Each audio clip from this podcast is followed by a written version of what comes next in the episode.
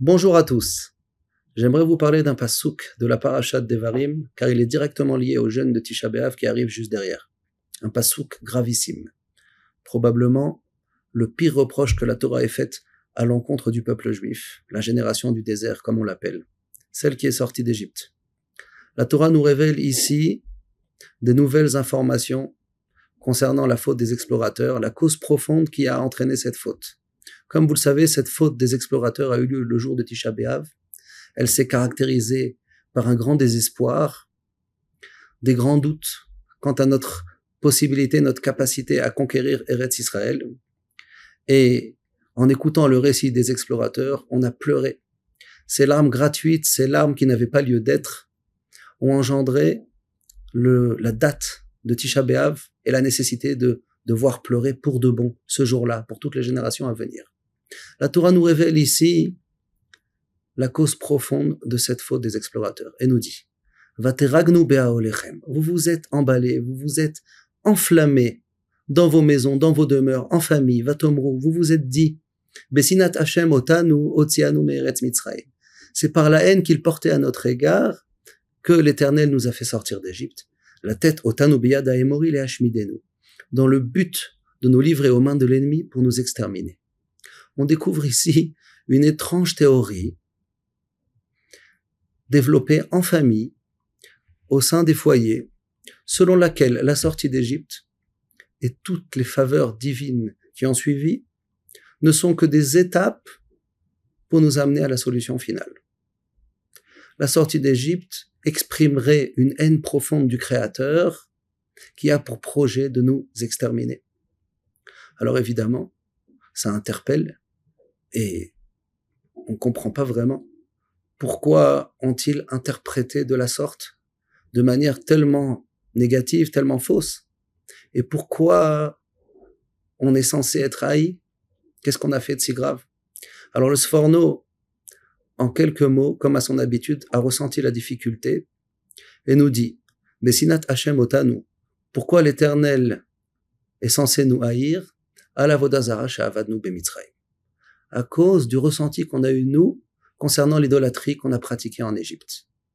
Le Sforno nous dit donc qu'un certain sentiment de culpabilité lié à l'idolâtrie qu'on a pratiquée en Égypte a entraîné cette vision, cette approche négative de considérer la sortie d'Égypte comme une étape vers l'extermination du peuple juif. Dès lors, on doit s'interroger. Parce que, en général, dans le judaïsme, on considère le regret et la capacité à avoir ses fautes en tête en permanence et assumer nos erreurs et nos failles comme une qualité, comme un signe de repentir. David Ameller témoigne sur lui-même, et ma faute est présente devant moi à chaque instant.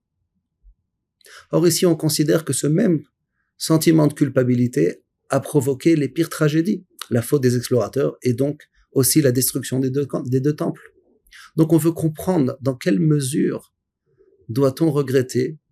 Est-ce que c'est recommandé de s'attarder sur nos fautes où on ne doit pas y prêter cas? On a une, une sorte de contradiction quant à cette problématique. Alors avant d'y répondre, J'aimerais rajouter que le Chafetz Chaim lui aussi, dans le Shmirat Alashon, explique la faute des Meraglim dans le même esprit que le Sforno et nous dit que leur doute ne venait pas évidemment de la capacité du Tout-Puissant, comme on aurait pu comprendre du Pasuk, Chazak ou Mimenu, que les ennemis seraient plus forts que le Tout-Puissant, mais plutôt sur notre manque de mérite, sur nos absences de mérite. Une fois qu'on a fauté avec la faute du Vaudor, on n'a pas fait notre part du contrat, on n'a pas été à la hauteur. Et donc, les doutes sont plutôt Aïm Yesh Hashem Bekirbenu. Est-ce que Hashem est encore présent parmi nous? Peut-être du fait qu'on est fauté, on a perdu la relation, on a brisé la relation, et on n'a plus suffisamment de mérite pour conquérir Israël. Et il développe énormément ce mauvais penchant qu'il qualifie comme le mauvais penchant le plus dangereux celui qui consiste à désespérer après une faute, celui qui consiste à croire que tout est perdu, tout est fichu pour moi. que je n'ai plus de place dans le projet divin. Je ne suis, je suis haï. Les mitzvot, c'est pas pour moi.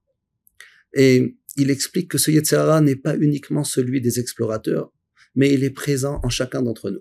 Et il développe énormément cette idée, nous avertit du danger d'un excès de culpabilité et nous dit que le Yetzirah, le mauvais penchant, lorsqu'il tente de nous faire fauter et qu'on faute, pour lui, ça, entre guillemets, c'est la petite monnaie, c'est la petite victoire. Là où il place ses pions de manière menaçante et l'emprise conséquente du Yetzara sur nous, c'est surtout le ressenti qu'on va avoir après avoir fauté, de se dire tout est perdu pour moi, de briser tous les ressorts de l'engagement dans la pratique des mitzvot, de croire que je n'ai plus aucune valeur, je suis condamné à être quelqu'un de moyen, quelqu'un de médiocre.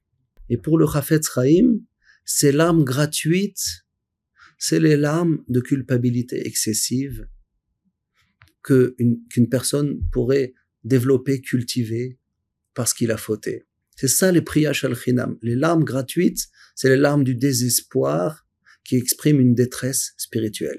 Alors on revient maintenant à notre question de départ. Dans quelle mesure doit-on regretter?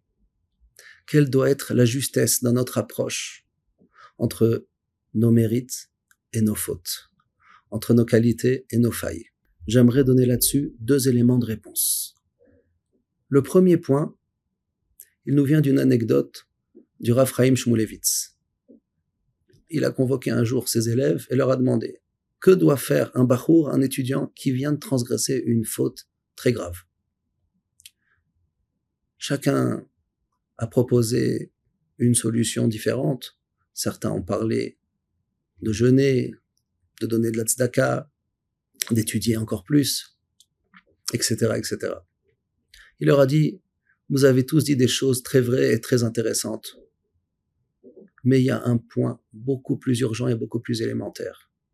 Juste après avoir fauté, ce qu'on doit dire à ce bacho, c'est de d'abord rentrer au Beth Midrash, prendre un livre et pendant un certain moment, un moment important, faire complètement abstraction de ce qui s'est passé, étudier avec une grande force, une grande intensité, et une fois qu'il a ressorti, il ressenti une certaine satisfaction de cette étude, une fois qu'il a entretenu la relation avec les mitzvot, avec Hachem, alors là, il peut commencer à se rappeler de ce qu'il a fait et réfléchir comment changer, comment réparer. Donc, on apprend déjà un premier élément de réponse par rapport à notre problématique, c'est que au moment même de la faute, ou plutôt juste après, il y a un danger spécial qui nécessite justement de pas tout de suite regretter et d'abord retisser les liens et consolider notre engagement. Le deuxième élément de réponse nous vient d'un autre grand contemporain, le Rav Yecheskel Levinstein. Dans son livre Or Yecheskel s'interroge, doit-on regarder la moitié du verre qui est rempli ou celle qui est vide? En d'autres termes, quelle doit être notre approche? Doit-on se concentrer sur nos qualités, nos bonnes actions? Ou plutôt s'attarder sur les choses qu'on doit changer, les choses qu'on doit réparer alors, pour imaginer ce qu'il veut dire, j'aimerais parler de deux types de personnes qu'on est amené à être nous-mêmes peut-être ou à rencontrer. Deux types de juifs pratiquants de manière générale du même niveau. Le premier se lève tard et prie tard et continue sa journée sans aucune mauvaise conscience, sans être atteint ou touché d'une quelconque tristesse. Le second, à l'inverse, se lève tôt, arrive dans les dix premiers et prie à une heure très matinale. Et en sortant de la prière, il s'attarde, malgré tous les grands moments et toutes les mitzvot qu'il a pu réaliser, s'attarde sur les petits moments où il s'est égaré, où il s'est déconcentré. Nous dit le Rav Yecheskel, aucun des deux ne peut être un exemple à proprement dit. Et explique que toutes les malédictions de la Torah, les 98 dans la parashat Kitavo, sont justifiées par le fait que Tachat Asher lo avata et Hashem elokecha besimcha, par le fait qu'on n'ait pas su se réjouir dans la pratique des mitzvot, Comme les Rishonim l'expliquent, Ivdu et Hashem besimcha, la simcha du pasuk fait allusion à celle qui vient après la mitzvah. La capacité à se réjouir et à être rempli de plénitude d'avoir répondu présent à l'appel. Et c'est cette simcha, nous explique le Rav, qui au-delà du fait qu'elle soit une valeur à proprement dit, et même une forme d'aboutissement, de servir Hachem dans la joie, c'est cette simcha qui va créer les conditions nécessaires et favorables pour que, en second plan, on puisse faire cohabiter aussi l'humilité, la présence d'esprit quant à nos limites et à nos erreurs à réparer.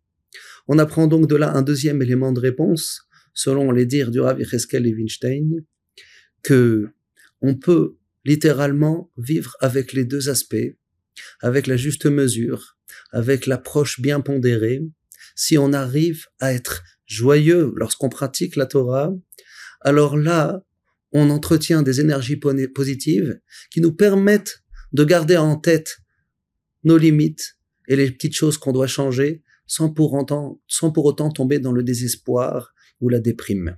D'ailleurs, le Rav nous fait remarquer que le premier assassinat de l'histoire, celui qui est raconté dans la paracha de Bereshit, lorsque Caïn a tué son frère, pourquoi l'a-t-il tué? Le Passouk dit Lama Pourquoi tu es tellement déprimé Explique le Rav qu'il n'était pas jaloux de son frère pour une richesse ou pour une intelligence, mais il était dans une grande détresse spirituelle parce que son sacrifice n'a pas été agréé.